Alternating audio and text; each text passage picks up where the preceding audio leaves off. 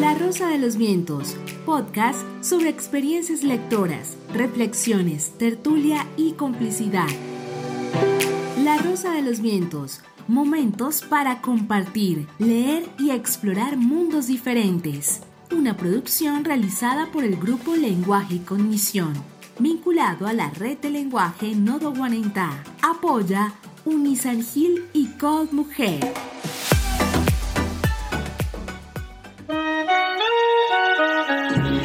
Continuación, escucharemos una tertulia sobre la obra La perra de Pilar Quintana. Bienvenidos a un nuevo episodio de La Rosa de los Vientos. Es muy tenaz porque primero ella se lleva la perrita, la, acoge en el seno de ella, em, eh, la cría y tiene algunas contradicciones con Rogelio, ¿no? Pero por último, pues Rogelio ni le para bolas y, y Damaris pues cría la perrita hasta que crece, la lleva, la trae, la acompaña, pero hay un momento que hay eh, de una situación como difícil, eh, muy dura interiormente, psicológicamente para ella, porque para Damaris, porque ella no puede tener hijos y entonces acuden a todo, a todos los medicamentos, a todo lo que sea, hasta el chamán y hasta Rogelio va a, hacerse esos tratamientos, pero nunca pueden tener hijos. En cambio, la perrita sí queda embarazada y, tiene hijos y ella empieza a tener como una relación ya de, odio, o sea, de, proyección, diría yo, eh, de ese odio y de ese resentimiento que ella tiene por no, por no quedar embarazada. ¿Tú qué piensas, eh, Sandrita? Sí, eh, es, ella comienza así como a, a, ¿cómo podría decir? Sí, a proyectar esa, esa tristeza, pero sobre todo hay algo que a mí me parece que es un detonante para el, que Damaris comience a sentir odio por, por la perra y es cuando la perra queda embarazada, porque la perra queda embarazada.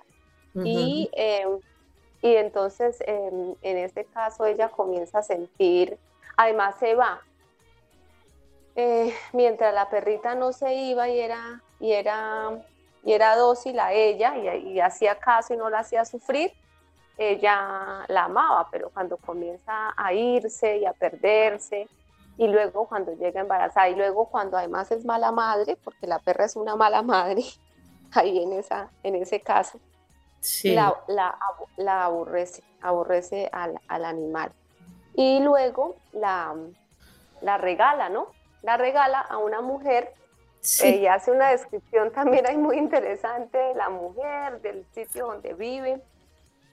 Y luego la, señora que tiene a la perra tampoco cuida a la, perrita y, resulta ser que... Rogelio le enseñó a echarle la soga a, a la perrita eh, en el que le incluía un brazo para que nunca se fuera a, ahorcar.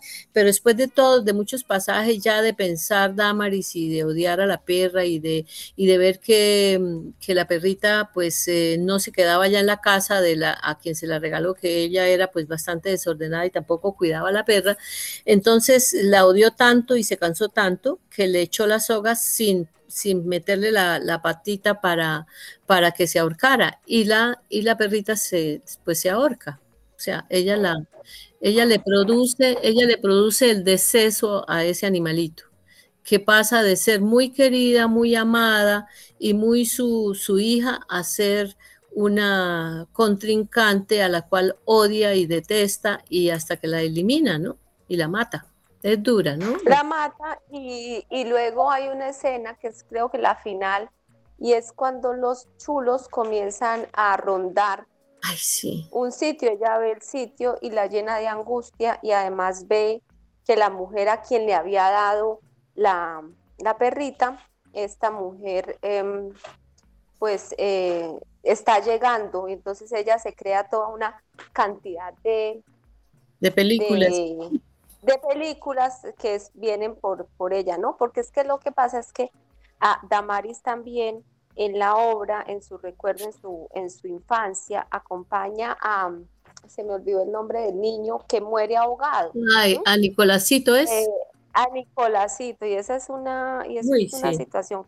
Nicolásito es, una, es un hijo de las personas que, em, que, que, que, que, son dueñas de la casa que ellos cuidan, ¿no? Y el niño muere ahogado en una, en una travesía que está haciendo con Damaris, pero digamos que es muy, es en la descripción del hallazgo del cuerpo y todo lo que sucede alrededor, eh, pues es, es bastante, eh, hay, hay detalle, ¿no? En, esa, en esa descripción, ¿no? Entonces, la obra también tiene una riqueza descriptiva, ¿no? O sea, puede, digamos que está escrita en un lenguaje muy cotidiano y, digamos, es cotidiano, es como lo decía Trinidad, es cotidiano de ese, de ese paisaje, de ese lugar, pero a la vez es rico en la descripción. Sí, tremendo, sí. En la descripción en algunos, en algunos, en, en, sus apartes, ¿no? Es, es, bastante, entonces uno logra, uno logra oler y sentir. Sí. Dice Nicolásito, se la, Nicolásito, el niño que en su edad, ¿no? Estaban los dos de la misma edad y salían a hacer pues sus periplos por el, por la selva. Y dice, Nicolásito se las daba de explorador y organizaba unas caminatas por el acantilado en las que Damaris hacía de guía y a las que llevaban linterna, aunque no fuera de día. Iban a cumplir ocho años. La mayoría de las veces Luzmila los acompañaba, pero ese día se enfureció porque no la dejaron ir al frente de la expedición. Eh, tiró, el, eh, tiró el piso, el palo que llevaba para defenderse de las culebras y se fue para su casa renegando eh, Lumila era la que la, como la, persona que ayudaba en la casa, ¿cierto? Dámares y Nicolásito llegaron solos a su destino, un punto bajo y lleno de peñas donde las olas lamían el acantilado. Bueno, y ahí sigue hablando y hablando y después entonces dice eh, que, este, bueno, ya Nicolásito se, se fue y se adentró al mar y esta china no pudo hacer nada, ¿cierto? y buscaron a Nicolásito dos y tres días y cuatro días y no llegaba. Entonces, mm, eh, Damaris ya era una niña huérfana también y entonces vivía con el tío y el tío, el tío le pegaba mm, la tía Irma le había dicho que no se tensara, que entre más flojos tuviera los muslos, que era donde el tío le pegaba, menos le dolería. Porque el tío empezó a buscar y cuando llegaba por la tarde, pues no encontraba nada, le pegaba azotes y cada día le fue duplicando los azotes. O sea, primer día uno, el segundo día dos, el tercer día tres, hasta que completaron como 34 azotes, que fueron los últimos que le, que le dieron a la, a la, a la pobre Damaris. Eh, y hasta que ya después de, tantos días encontraron al, chico, pues eh, despellejado ya como se encuentra una, persona que se muere en el mar y que, y que retorna a la orilla. La tía Gilma le pasó el brazo a Damaris por la espalda y ella no aguantó más y se soltó a llorar por primera vez desde la tragedia. O sea, ella aunque le pegaban o lo que, lo, que hacía el tío, eh, pues para, no sé, para darle castigo por esta situación, no lloraba, pero ahí ya no pudo más y rompió a llorar. Esa es una, una de las escenas también duras. Todas las escenas que ella describe son, son duras, ¿no? Mm. Sí, uno podría decir que a veces es, cruda, ¿no? Es lo que va diciendo, es, es cruda. Pero, pero bueno, em, cuando uno también escucha, entonces em, digamos, por qué, por qué escribir em, de este sitio. Cuando uno escucha a Pilar Quintana, pues realmente ella vivió allá, ¿no? Ella vivió varios años en el Pacífico y, eh, y para ella fue eh, su lugar, em, era el lugar donde ella quería seguir viviendo por toda la vida. Em, porque ella quería irse a un sitio a escribir. Ajá, pero parece que algo le pasó, ¿no, Betty? En la, en, el, la lectura que hicimos de la entrevista, deja ver que algo le pasó a ella con su pareja que nunca más eh, pudo volver y que no quiere volver.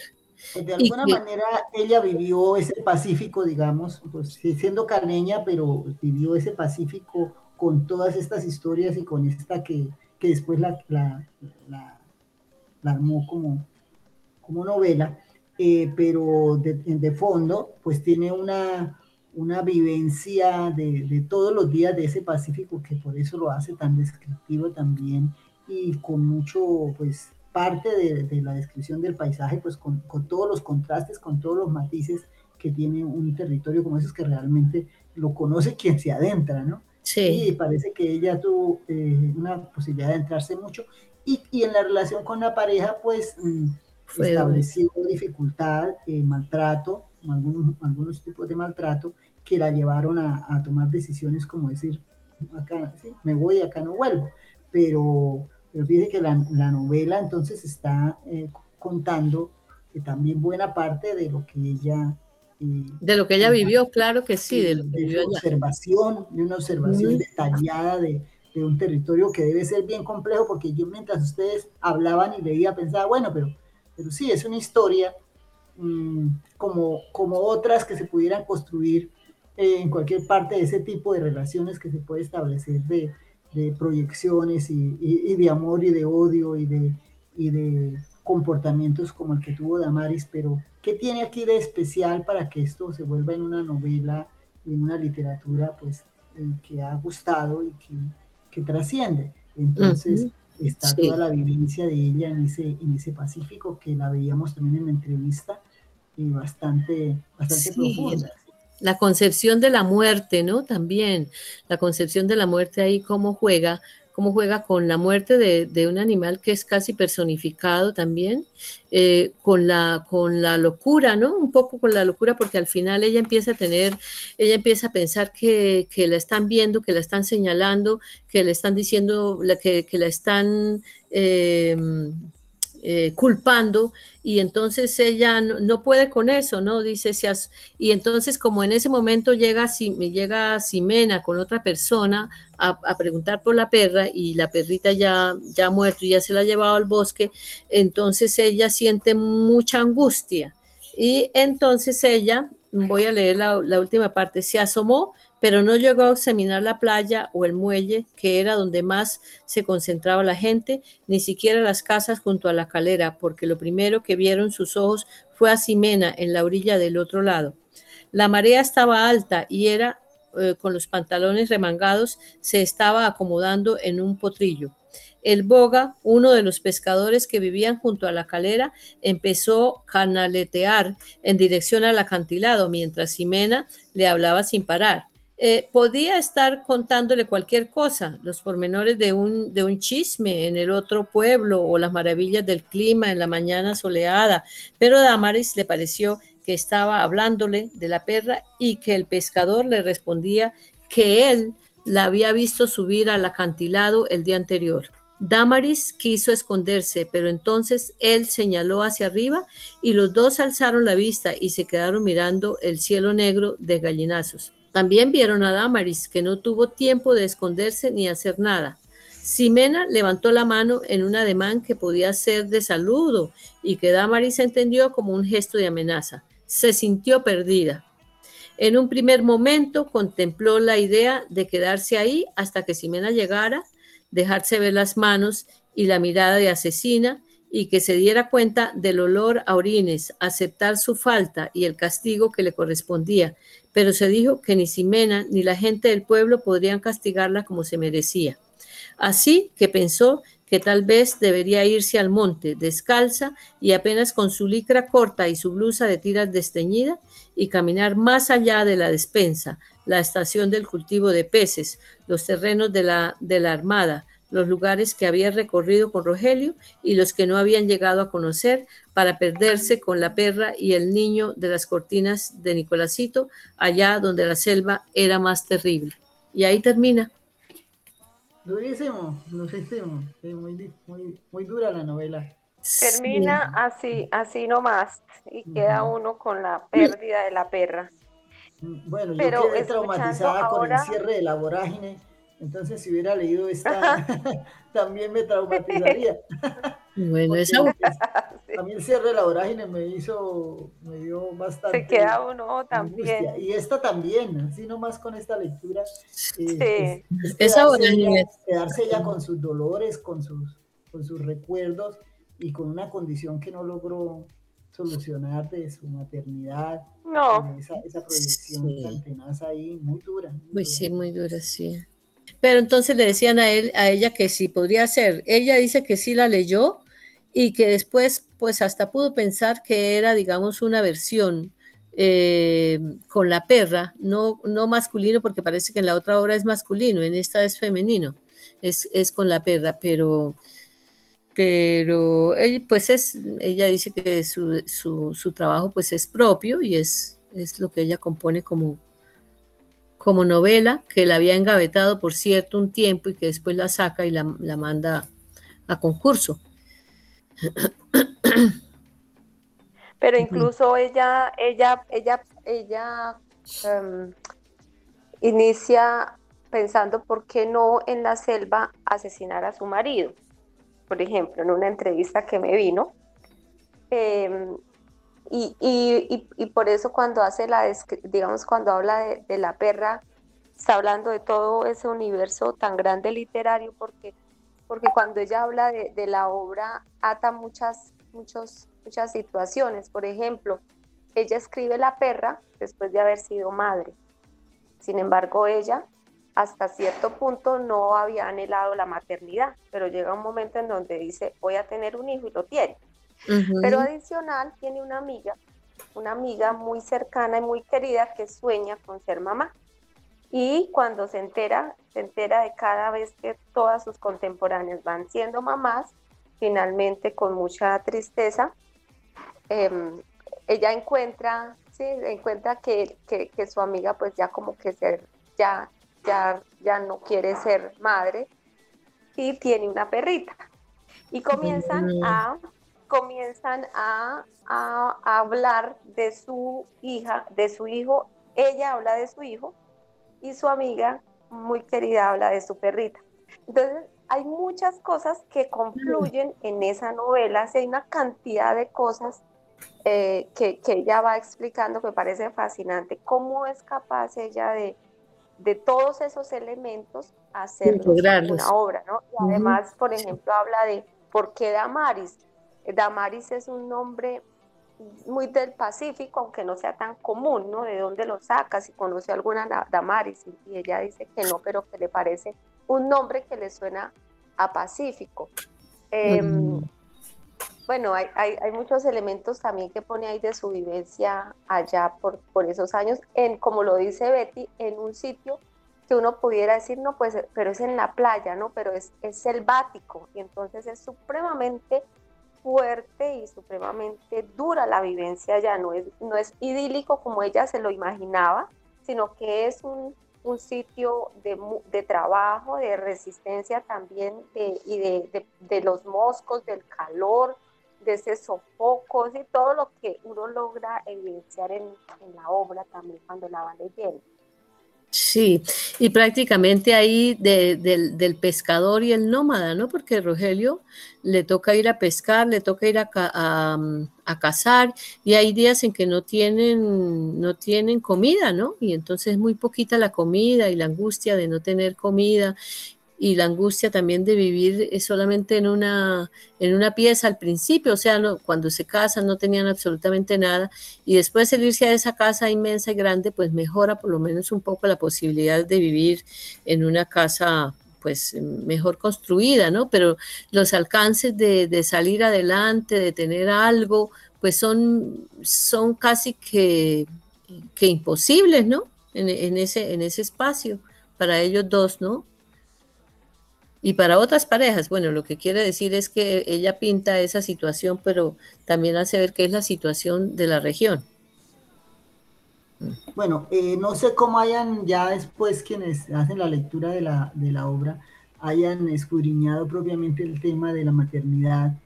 Eh, sí, ella lo hace después a través en sus entrevistas y de pronto en otros libros, porque parece que es un tema que, la, toca mucho en sus sus pensamientos, pero serviría el, el, texto precisamente para eso, ¿no? Yo no sé hasta dónde eh, haya sido tema de conversación nuestro y de otras mujeres, quienes hemos tenido, quienes no hemos tenido hijos, quienes, a mí por ejemplo me llama la atención eh, el conocer mujeres que querían tener hijos y, no lo lograron por cuestiones de sus, cuerpos. sí, pero...